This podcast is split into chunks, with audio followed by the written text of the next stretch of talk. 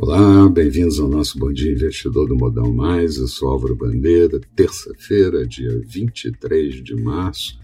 E ontem a Bovespa operou na contramão dos principais mercados acionários do mundo, encerrou com uma queda de 1,07%, índice em 114.978 pontos, mas ao longo do dia chegou a bater 113.600 e alguma coisa é, enquanto o dólar por aqui valorizou 0,59%, com cotação de 5,52 reais.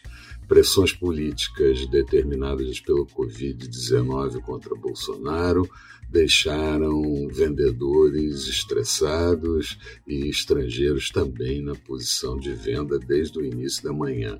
Problemas com a Turquia pioraram a situação. Hoje, mercados no mundo em queda, bolsas asiáticas fecharam com, no campo negativo e algumas até bem fortes. Europa em queda desde a abertura dos negócios e futuros dos Estados Unidos também em queda. Por aqui, não deveríamos perder aquela faixa dos 113.500 pontos sob pena do mercado acelerar vendas. Investidores no mundo preocupados com a onda de Covid-19 e extensão do período de isolamento em diferentes países, notadamente na Europa. Também pesa a situação complicada no que diz respeito à Turquia, afetando outros emergentes, mas a sensação é de que o contágio, nesse caso, será limitado. Michelle Borman, do board do FED, disse que os Estados Unidos devem crescer no ano de 2021 entre 5,8% e 6,6%, e com taxa de desemprego de 4,5%. Além disso, a pressão inflacionária, segundo ela, é temporária mas a expectativa do dia se baseia no discurso de Jerome Powell e também de Janet Yellen na Câmara a partir das 13 horas, horário de Brasília. Aqui, sem a aprovação da Lei do Orçamento Anual de 2021, a área econômica aponta a necessidade de fazer cortes de 17,5 bilhões de reais para não ferir o teto de gastos despesas maiores com INSS, seguro-desemprego, pessoal, militares. Isso tudo faz com que o orçamento estoure e, segundo o relatório, a previsão é de um déficit primário de 226,2 bilhões de reais no ano de 2021.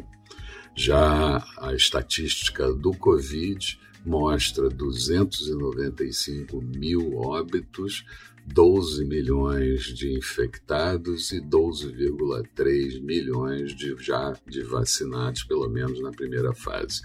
Na agenda do dia, vamos ter daqui a pouquinho a divulgação da ata do Copom da reunião que levou a taxa Selic para 2,75%. Vamos ver quais são as previsões um pouco mais para frente nas próximas reuniões sai a confiança do consumidor referente ao mês de março. Nos Estados Unidos, vamos ter o discurso, como eu disse, de Powell e de Yellen na Câmara, sai o índice de atividade industrial de Richmond de março e as vendas de casas novas referentes ao mês de fevereiro. Aqui também vamos ter a divulgação do IPCS da terceira quadricemana do mês de março.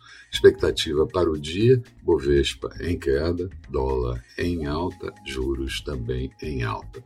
Falando de mercados, Bolsa de Londres agora há pouco acelerava um pouco a queda para menos 0,51%.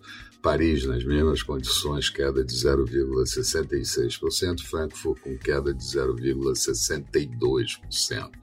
Petróleo WTI muito pressionado nesse início de manhã em Nova York, cai 3,53%, função do Covid, a 59 dólares e 39 centes o barril. Euro sendo negociado em queda a 1,19 do dólar. Notes americanos, títulos de 10 anos, mais tranquilo hoje. Taxa de juros de 1,63%.